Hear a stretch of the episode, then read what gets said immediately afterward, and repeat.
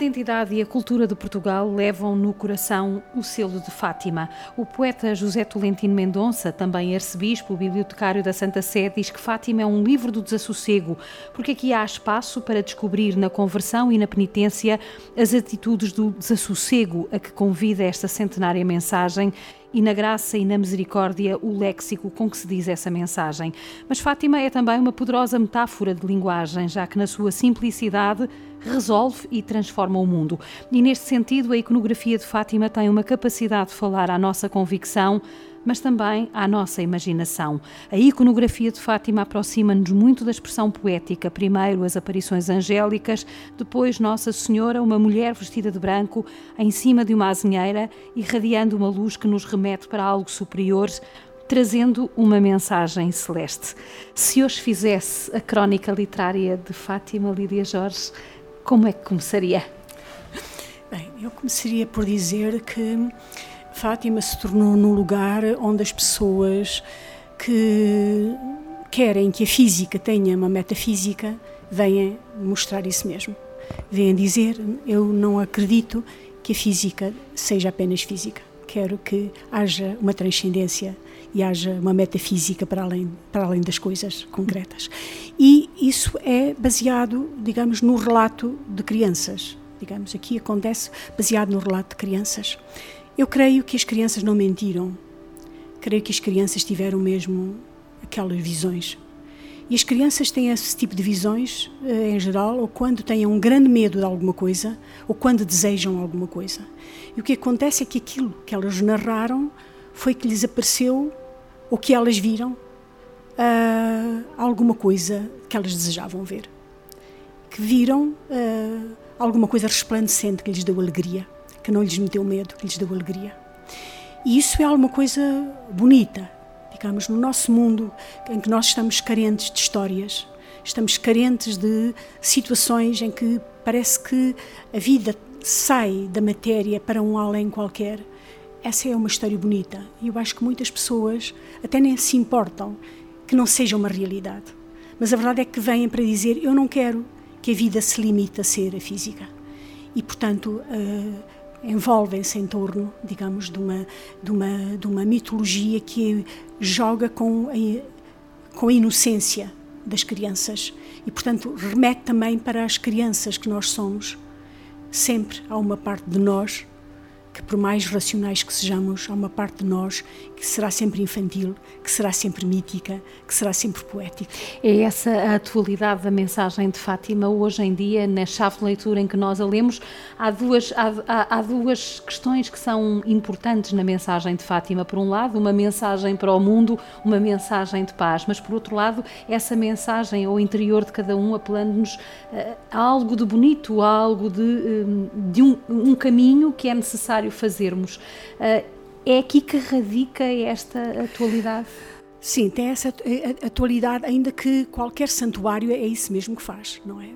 Qualquer santuário é, tem sempre uma parte, digamos, que é do grupo, que é feita por uma comunidade ampla, mais ou menos ampla, e depois também a, a, a vivência pessoal.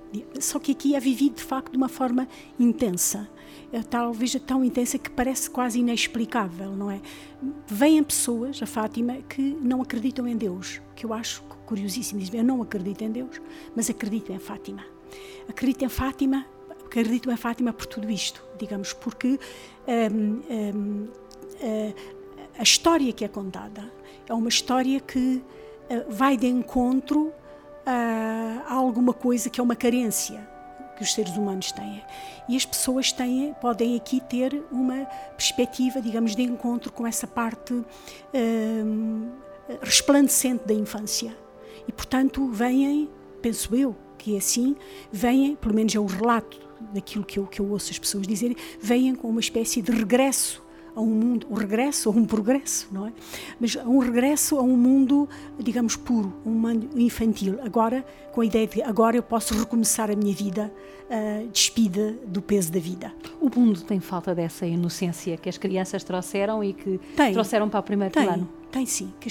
Há muito pouco, foi de anteontem, uma imagem que eu vi de uma criança, suponho que é síria, que diz: Quando eu morrer, vou contar tudo a Deus porque viu tanta guerra, viu tanta confusão, viu tudo tão destruído, que a única esperança que tem é de uh, um dia chegar diante de alguma coisa grande, sabedora de tudo e fazer a acusação. Eu acho que se se retirar esse, esse suporte humano, nós eh, não aguentamos a vida. Digamos, não se aguenta a vida. Dizer, a vida exige esse tipo de esperança, de que em última instância haja alguém que esteja para nos ouvir. Se retirarmos isso às crianças, elas não conseguem sobreviver, se, se sobreviveriam sem o mínimo de esperança na vida. E, portanto, acho que isso é absolutamente fundamental.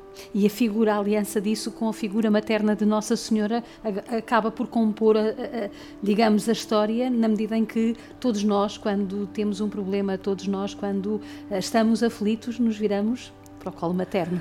A questão de, de facto da, da, da, mãe, da mãe de Cristo, que tem muito pouca, pouco papel na Bíblia, mas que é, digamos, eh, ampliada a partir do século XIII, eh, é um, um elemento muito importante na, na, para, para os cristãos, para, para, sim, para os cristãos em geral, não é? Porque, de facto, eh, a ideia que nós temos da mãe, ela continua a ser diferente do pai continua a ser a ideia de, de que é a carne de onde se vem e a carne não é inocente, a carne tem aquilo que a gente imagina que é o espírito, não é? E portanto, eh, ela aparece, a mãe aparece como a figura apaziguadora, a figura, a figura diante da qual nós pedimos intercede por mim. Eu não tenho palavras suficientes para falar com outrem, mas se tu, que és tão próxima, falares em meu nome, eu serei ouvido. Isso é alguma coisa que os racionalistas absolutos troçam bastante dessa, desta ideia, não é? Mas antropologicamente nós somos constituídos assim. Nós precisamos, de facto, de ter essa, essa, esse papel uh, diante, papel de, uh, de entrega diante de uma mãe uh, para que ela possa proteger-nos do mundo, que é o, grande lobo, digamos, que aparece como o elemento que um, enfim, que, que, que, mete medo, mas ao mesmo tempo que empurra para o grande entusiasmo. Entusiasmo significa estar com Deus, é isso que a palavra significa. Uhum. E o entusiasmo é essa força, não é? E uh, desde que, uh, enfim, no século XIII aparece uh, a espietagem, aparece a Virgem Mãe, aparece essa figura que os homens do século XIII criaram, de facto há uma outra janela de acompanhamento. Porque o que me parece é que os homens precisam de uma companhia. Nenhum homem vi, nasceu sem, sem, para, para, para, para não estar sozinho, quer uma companhia. E essa companhia não é só de um outro ser humano, é a companhia de alguma coisa mais, não é? Eu hoje eu dizia que aquela frase do Novalis, onde os deuses não estão, reinam os espectros. E de facto é assim. Mesmo quando as pessoas não eh, são racionalistas e dizem não acreditam em nada, elas, na força que põem em dizer não acreditam em nada, muitas vezes radica a sua, uh, digamos, a sua razão de ser e essa razão de ser, ela só por si ela, é, ela tem uma dimensão de transcendência. Não essa há homem sem transcendência. É exatamente era isso que eu lhe ia colocar. Se essa é essa transcendência que hoje também é responsável, ou essa falta de transcendência que hoje é responsável por tantos males no mundo, como há 100 anos também existiam. Eu penso que sim. Penso que uh, uma sociedade que tem essa noção, se não é fanática se não diz, se não quer que os outros imitem obrigatoriamente, ela ajuda. Ela ajuda a criar, a criar um, populações pacíficas, pacíficas e convivenciais. Eu penso que sim. E penso que, tal como o mundo se afigura hoje, com elementos letais extraordinários, que é muito importante a perspectiva pacífica. Porque, por qualquer razão, uma pessoa que não tem uma, digamos, uma visão uh, de respeito pelo outro e pelos outros e pelas outras populações, como a gente está a ver diariamente, através do, dos discursos virulentos que são feitos entre chefes de Estado, como nunca imaginámos que pudéssemos assistir, que é um regresso, é um, é um retrocesso extraordinário. portanto, um, fazer o contraponto a isso, contraponto lutando pela verdade, por não deixar que campeie, que, digamos, as campanhas do ódio e, sobretudo, as eh, palavras virulentas e odiosas, que começa, tudo começa por aí, começa por uma espécie de incapacidade de falar com os outros. Aliás, existe hoje, como está visto, por exemplo, a níveis políticos, uma espécie de um, visão brutalista já ela não tem nem a extrema de esquerda, nem a extrema direita, nem, nem de centro, nem socialista, nem democrática, não, é brutalista, isto é, os últimos, um, os últimos chefes de Estado que foram eleitos neste plano que eu estou a falar, recusaram-se a falar com os adversários políticos. Isto é, recusaram a palavra. Portanto, emitem as suas palavras que são brutais, mas não deixam de criar a possibilidade do outro se defender. E isso, de facto, é a abertura para alguma coisa de perigoso. E eu acho que não é alarmista dizer que é, é um momento de perigo, não é? E neste domínio, eu acho que as pessoas que acreditam que a humanidade se deve entender através do diálogo, da compreensão e da verdade, porque eu continuo a pensar que a, a, a verdade ela é construtora, ela é revolucionária e ela é construtora. Ela é revolucionária para o bem e ela é construtora. E nesse domínio eu acho que um, está, é necessário que as pessoas que acreditam nisso, nesta visão, que não, não se amedrontem que apareçam e que digam aquilo em que acreditam. Fez-me lembrar as suas palavras, aquelas outras proferidas pelo Papa Paulo VI aqui em Fátima, justamente nos 50 anos das aparições, eh, quando, contra a vontade de todos e de todos, fez-se peregrino, ele também fez-se peregrino e daqui lançou um segundo grito de alerta, eh, justamente para a questão da paz, dizendo homens, sede homens. E este sede homens é quase como que nós assumirmos a nossa condição de criados diante do Criador, a tal transcendência que eventualmente uh, falta hoje ao homem moderno.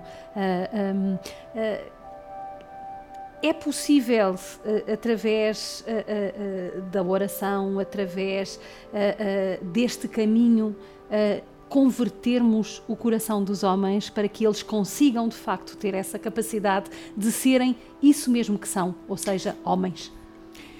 Eu compreendo as suas palavras em relação à oração, mas eu acho que há uma outra coisa mais importante ainda, que é o exemplo. É o exemplo das pessoas, é o exemplo de fraternidade, é aí onde eu ponho o acento.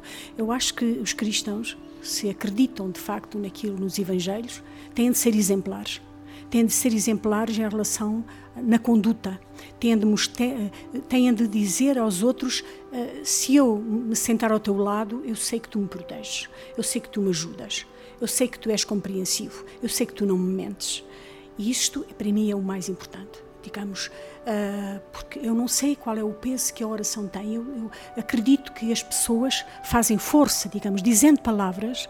Há uma expressão muito interessante de um poeta, do, do poeta, do Homer, de, no filme As Asas do Desejo, do, do Wim Wenders, que diz: o mundo pode estar perto de atingir o seu fim, mas eu continuarei a narrar com a ideia de que as palavras, dizendo palavras, a gente não deixa que o mundo termine. E assim eu também penso que as palavras, sejam elas de oração, sejam elas poéticas, sejam elas de puro entendimento, que elas evitam, digamos, Uh, o conflito, que elas evitam o fim de, das coisas e também o fim do mundo, não é? Uh, mas para mim o mais mais importante de tudo é perceber que as pessoas uh, que se tem de contar com as pessoas com o como o exemplo delas como eh, alguma coisa de exemplificativo para na, na conduta humana.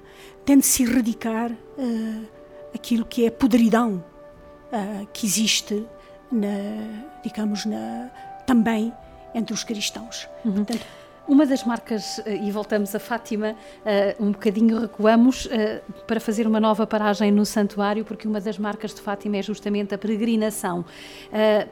Qual é o mapa que o peregrino de Fátima tem na paisagem e o que é que esse mapa lhe sugere a si Lídia Jorge, porque no fundo é um pouco na sequência daquela eh, das palavras que estava a ter, porque nós para mudarmos o nosso comportamento temos que nos dispor eh, a fazer um caminho, não é? Uhum. Qualquer que ele seja, seja um caminho físico, seja um caminho espiritual, seja um caminho pura e simplesmente para uma mudança de vida.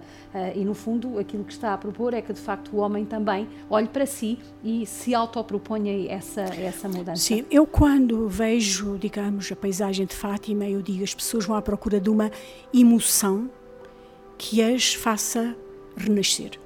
Elas vão à procura de uma, dizem, eu, eu quero, eu vou ficar diferente depois, porque o facto de estar num grande, grande grupo, um grande, grande grupo, os seres humanos alteram-se, digamos, quando estão num grande, grande grupo e acreditam numa coisa e estão unidos por um ideal.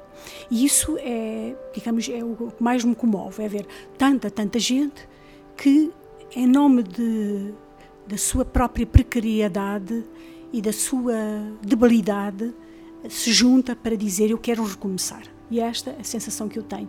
E quando falo com pessoas que vieram, que vêm, o que elas me dizem é que ficaram leves. Eu pergunto, mas leves de quê? Dizem, ah, não sei bem explicar, mas voltei, voltei leve.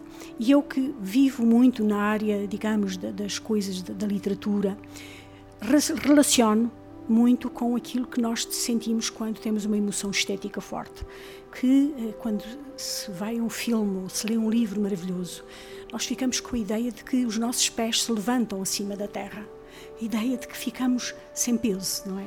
E uh, a emoção religiosa tem muito a ver com isso. É uma ideia de que é, uma, é a busca de uma totalidade que diz: olha, tu ficas sem peso isso as pessoas dizem muitas vezes. Eu vou e fiquei leve, não é? Uhum. A ideia de que fizeram um percurso, tiveram muitas horas em sacrifício, muitas horas à espera, um grande percurso e que se sentiram, que se despiram de qualquer coisa. Eu respeito isso. É como um grande, grande, grande navio de pessoas que, uh, que durante umas horas, durante um dia, se lançam, digamos, no mar com confiança. E eu acho isso que é bonito. Essa é a experiência quase pessoal, vivida de uma forma e experimentada de uma forma uh, comunitária. Há muitos poetas que se aproximaram de Fátima. Permita-me que cite aqui, por exemplo, Vitorino Nemésio, uh, meu conterrâneo, uh, cujo testemunho de conversão tem muito a ver com o processo de Fátima. Ele escreve que em Fátima os caminhos do humano se encontram com o divino e que em Fátima a nossa humanidade passa a valer mais. Isto é perceber exatamente o que Fátima é, quer para cada um de nós, quer para o mundo em geral, sim. enquanto mensagem? Sim, é verdade. Agora, é assim, eu, eu, acho que sim, eu acho que sim. Agora, Fátima tem de ter cuidado com toda a zona, digamos, de paganismo que cria à volta, não é? Toda, digamos, os objetos materiais, toda uma... que faz afugentar imensa gente, muito mais, muito mais do que se pensa. E Fátima é nós só devemos falar, digamos, de Fátima naquilo que é positivo, não é? Mas é preciso também compreender porque é que muita gente olha de lado. E se, não fizer, se as pessoas não fizerem esse, esse levantamento de, das circunstâncias pelas quais muita gente não vem, uh, viver-se-á numa espécie de bolha inocente em relação ao resto, não é? Eu digo, por exemplo, que muita gente ficou, e eu peço desculpa dizer isso, mas muita gente afastou-se de Fátima com a atitude, por exemplo, do Papa Paulo VI. Uh, não, do Papa João, de, uh, João, Paulo, João Paulo II, que veio na perspectiva de, digamos, de se. Ele, eu não sei se ele o fez de propósito, mas ao facto de centrar nele o agradecimento pela Nossa Senhora o ter salvo, passou uma mensagem exatamente oposta àquela que é de Cristo. Cristo fez o contrário, digamos, ofereceu o corpo dele para dizer: Eu estou aqui, passo em nome da humanidade, trespassem-me, matem-me, porque eu quero viver por, por, por, pelos homens. Ora, acontece que uh, com a imagem de João Paulo II foi exatamente o oposto. Ele glorificou-se dizendo muito obrigado e disse isso reiteradamente durante horas, muito obrigada porque me salvaste, porque me salvaste. E é o oposto do fundador da nossa, da, digamos, do cristianismo. Portanto, é preciso, de facto, muito cuidado. E nesse domínio, eu penso que o, o Papa Francisco está mais próximo daquilo que nós gostamos, daquilo que, aquilo que é a mensagem de Fátima. Nos, logo nas primeiras uh, confrontos, no primeiro confronto que ele teve com a população, houve um miúdo que perguntou ao Papa Francisco: Alguma vez pensaste que ias ser Papa? E ele disse: Eu nunca. Isso que vergonha se eu alguma vez pensava isso. E esta perspectiva é, minha, é digamos, a cristã. É aquela que, que está conforme, digamos, uh, o princípio dos, dos cristãos. Não é a outra. A outra é do predestinado, a do que se coloca ao, fora. Não, eu acho que os cristãos, se querem conviver de facto bem consigo próprios, com a sua comunidade e com a comunidade global, como fala, porque vêm todos, têm de mostrar a altura. E uma da, uma, uma, um dos elementos da altura é o desprendimento pessoal. É dizer, eu estou disposto, digamos, em nome dos outros, a ser menos do que sou. No fundo, é como os pastorinhos fizeram há 100 anos, quando, nos relatos da irmã Lúcia, por exemplo, eles, perante a pergunta que Nossa Senhora lhes terá feito de quereis oferecer-vos a Deus, eles ofereceram a sua vida, uh, no fundo entregando-se uh, e também não só entregando-se por eles, mas entregando-se sobretudo pela reparação dos males dos outros. No fundo é uma atitude quase uh, de grande de grande desapego, de grande nomadismo, digamos assim, espiritual, não é? Porque no fundo é oferecer-nos, não é em sacrifício, eu não gosto da palavra sacrifício, uhum. mas oferecer-nos, porque efetivamente temos não, essa. Eu acho que pode dizer sacrifício. Eu acho que a palavra sacrifício é uma palavra importante. é, por exemplo, a palavra que atravessa toda a filmografia do Andrei Tarkovsky e ele diz isso, quer dizer, ele diz isso exatamente. Ele diz que o sacrifício é uma dimensão muito importante da vida humana. E uh, se nós olharmos uns para os outros, não fizermos sacrifício por nada, essa de facto é a atitude que nós hoje percebemos que conduz para um, digamos, para um beco sem saída uh, populações uh, desenvolvidas, que é a ideia de que ninguém quer fazer sacrifício pelo outro. Ninguém está disposto a abdicar. A luta é sempre por uh, eu quero mais, eu quero mais, eu quero mais. E a ideia de partilha intergeracional, de uh, capacidade dos irmãos se, digamos, se sacrificarem uns pelos outros, não é propagandada, não é, não é difundida. Ela existe, as pessoas fazem-na, mas não é valorizada. Assim como a palavra culpa, a palavra culpa, a palavra sacrifício, nos últimos, depois, sobretudo, digamos, as pessoas que leem Freud, uh, colocam-na como palavras abjetas, digamos. Mas elas não podem ser abjetas, não são Em Dostoiévski, por exemplo, a questão do sacrifício, o sacrifício atravessa, atravessa e a culpa também. E a culpa. Porque a culpa é um grau de consciência de si próprio e consciência de que os outros existem. Isso é alguma coisa de fundamental. Se se retirar a ideia de culpa, retira-se alguma coisa de fundamental da condução humana. Se se tirar a ideia de sacrifício, retira-se alguma coisa de fundamental do convívio humano.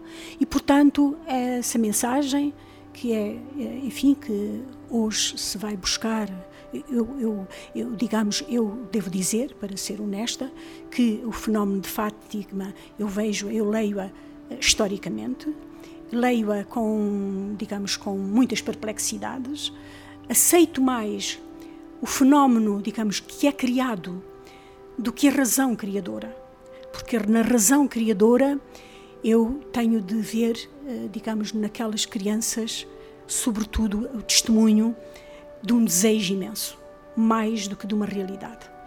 E eu, para ser honesta, tenho de dizer isso, não é? Agora, o respeito que eu tenho pelo envolvimento que se criou é imenso. E a, e a mitologia que é criada a partir das palavras, inclusive as dessas, acho que é importante e que vale a pena. Estamos na reta final da nossa conversa com Lídia Jorge, escritora, pedagoga, nasceu no Algarve, passou por Angola e Moçambique em tempos decisivos, formou-se em Filologia Românica na Universidade de Lisboa e escreveu mais de 20 livros editados em várias línguas, entre eles romances, antologias de contos, uma peça de teatro. Hoje Dizia o cardeal Ravasi, presidente do Conselho Pontifício para a Cultura, que quando nos referimos a Fátima devemos pensar neste lugar como um lugar materno para a cultura contemporânea. Concorda com esta afirmação? Sim, concordo. Concordo que é um lugar materno para a cultura contemporânea, tomando a cultura contemporânea no sentido muito lato. Concordo. A cultura como a, é parente da arte, não é? E uh, quem toca na cultura sabe perfeitamente que há pontos fundamentais e aqui há um ponto fundamental, quer dizer, é que é, que é o coletivo, o coletivo, as pessoas reunirem-se em torno de um coletivo e, como eu estava a dizer, o facto de acreditarem na voz das crianças.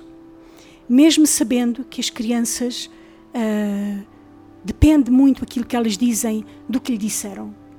Mesmo assim, eu quero acreditar na voz das crianças, porque cada um de nós pensa no que foi quando criança uh, e lembra-se do que sonhou como criança. Se houve três crianças que sonharam aquilo e o transmitiram, eu acho que é um local para a cultura que é importante.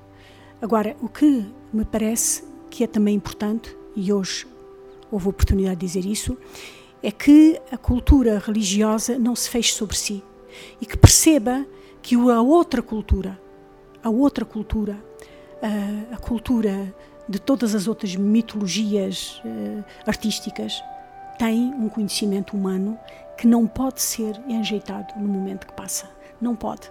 Não pode ser porque afasta as pessoas, porque não cria um fosso de incompreensão e dá a sensação de que quando as pessoas que acreditam em Fátima, acreditam uh, nos milagres, acreditam nos santos, acreditam nos rituais da igreja, parece que estão a falar para dentro.